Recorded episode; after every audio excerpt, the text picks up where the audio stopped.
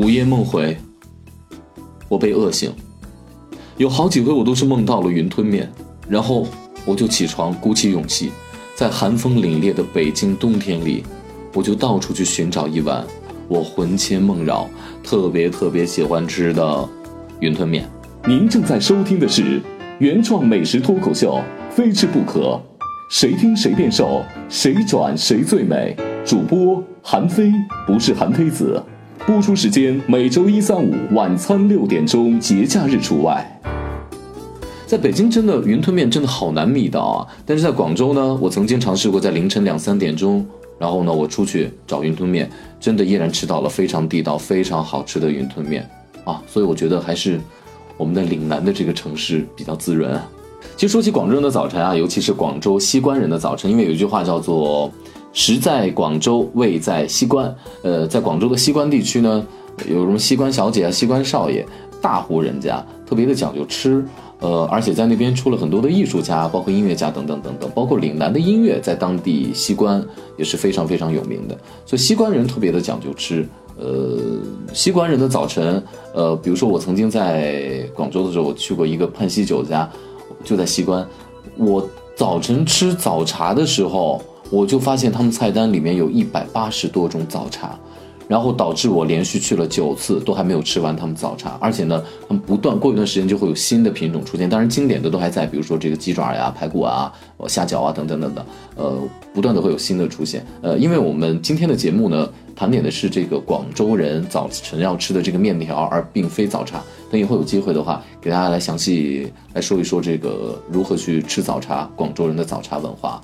呃，说起这云云吞面，其实我来北京呢，我之前非常的喜欢吃，在国贸二期那边有一个金湖茶餐厅，当然它也有几家分店，呃，但我唯独就喜欢那一家，不知道为什么，就那家师傅做的最好吃。呃，后来我记得若干年前吧，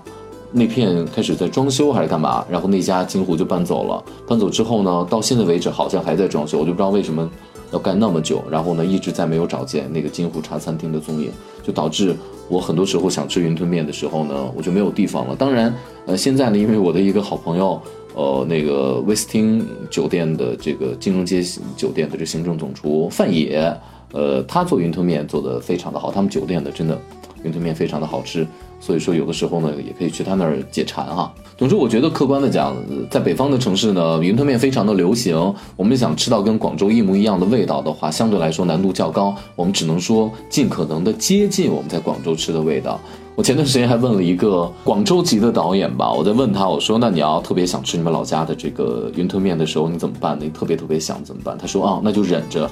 忍着等回家了再吃。他说，在北京的这些呢，呃，云吞面，他说他就是解解馋。嗯，要非常跟家里面很像的味道的话，还是有一定差距。那无论是师傅，呃，到北京之后进行口味上的一些改良，还是说这个各种水土不水土不服吧，等等等等。我们说到广州了，广州真的是有吃不完的美食，无论从早餐、午餐、晚餐、下午茶、夜宵等等等等等等，非常的多。呃，说起广州美食，我有很多的话题是可以讲出来的。因为我人生的第一个美食节目，当年在 CCTV 时的味道，我当时呢是味道调查团的团长。我的人生第一个美食节目，那时候非常的小，很青涩。我记得是一零年，还是甚至于更早吧。呃，我我我我我就第一个第一期啊录那节目就到了广州，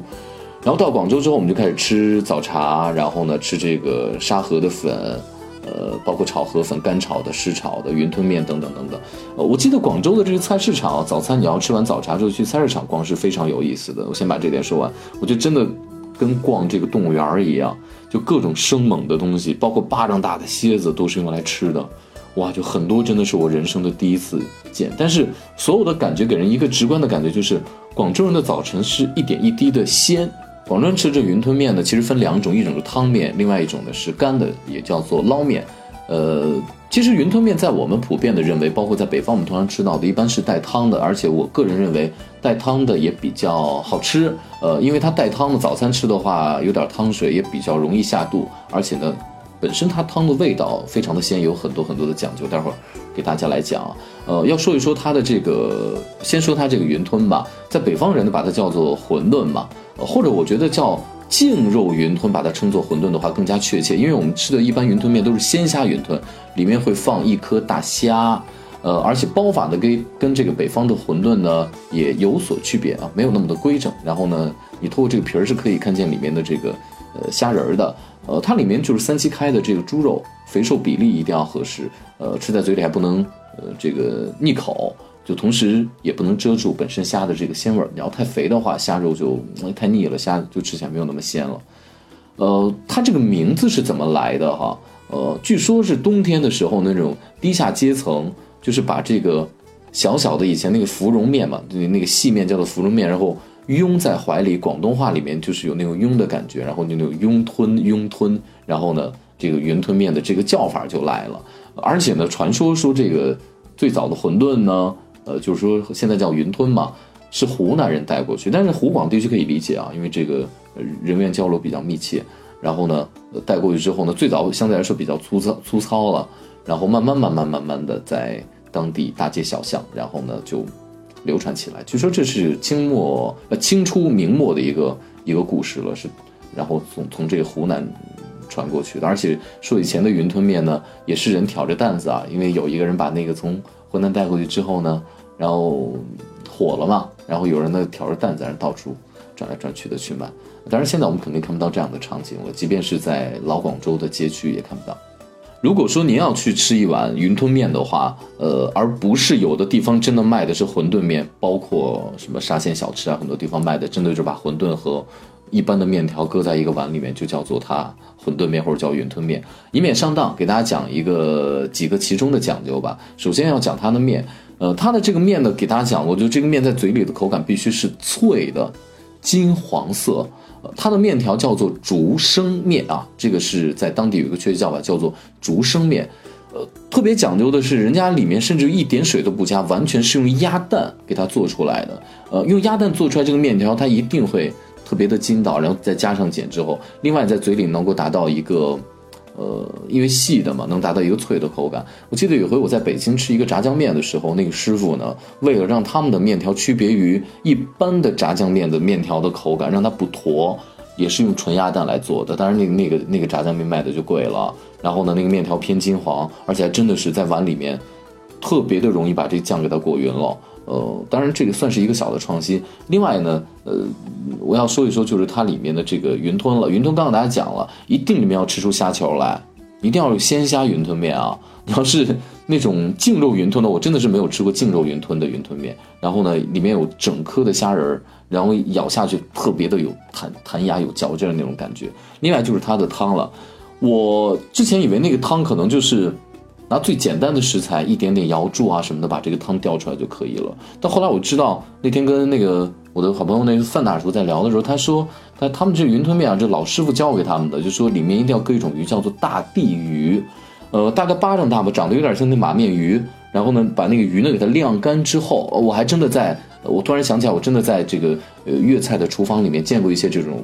这个这个鱼的鱼干儿。然后呢，包括福建地区也有这样的鱼干儿，然后大地鱼。把这个鱼呢晾干之后呢，压成粉，然后放在汤里。呃，我听另外一种说法说拿这个鱼去炖，但是在北方肯定不可能有有有这个鱼的这个鲜的。另外在南方也不见得一年四季都有这个活的这个大地鱼吧。所以说，我觉得就是说把这个鱼粉放进去的这个说法比较靠谱，而且直接把它碾成粉之后，你你你喝在嘴里就是这个鱼肉的鲜味在嘴里就这么下去。然后里面呢还得有那个河虾子，然后熬出来这个汤，然后呢。它汤的整体口感是，首先是鲜的，另外呢有清甜的感觉，另外，这个大地鱼加它最重要的目的是用它来替代味精。假如说这个汤里面加了味精啊，像我是有人对味精比较敏感，加了味精的话就是大忌了，因为它所有的鲜味儿一定要靠这大地鱼，包括这种虾子，然后把它这么咕嘟出来。那有的地方可能为了偷懒的话，里面就会加一点这个味精啊，等等等等一些个替代品。所以说，一碗好的云吞面是有讲究的，即便是它价钱稍微贵一点点，我觉得是值得去买这个单的，因为云吞面真的非常的暖心暖胃。所以你知道我为什么经常梦里面突然做梦醒了之后就想吃一碗云吞面了吧？还有人给我讲过说，这个云吞面你要辨别它的呃正宗与否的话，还有一个就是你看它里面的这个配菜，说里面要配这个韭黄，因为广东人包括吃这个肠粉的时候，里面会放这种特别嫩的韭黄，一方面它能够提鲜，味道没有那么冲，还有一点呢，它本身的口感也是脆的，放在这个汤里面。呃，但是我们经常看到里面会放一些个这个芥蓝呀，包括一些个这个大叶儿的这种生菜等等等等在里面。嗯，我我我我不知道这个是否一定是判断它是否正宗的一个标准了。但是我在广东吃过的云吞面里面，的确里面搁的是韭黄。今天大我说的是广州人早餐吃的这个云吞面，给大家最近几期节目给大家盘点了这个中国一些地方早餐就要开始吃面条，盘点了几个面。然后呢，从兰州牛肉面很早之前讲过，四川的担担面，武汉的热干面，还有襄阳的牛肉面，呃，包括这个江苏的奥灶面，然后广州的这个云吞面，呃，其实呢，在厦门早餐也会吃沙茶面。呃，因为沙茶面呢，相对来说也是偏重口，然后呢，到厦门之后，它比较东南亚口味吧，甚至有人说是从马来西亚的华侨呢最后传回国的。呃，因为讲的面条太多了，我们得讲点别的美食。然后呢，下期我再酌情考虑要不要再讲一讲这个这个福建人早餐吃的沙茶面。您记住我们的播出时间，每周一、三、五晚上的六点钟，下班路上您听我韩飞给您讲美食。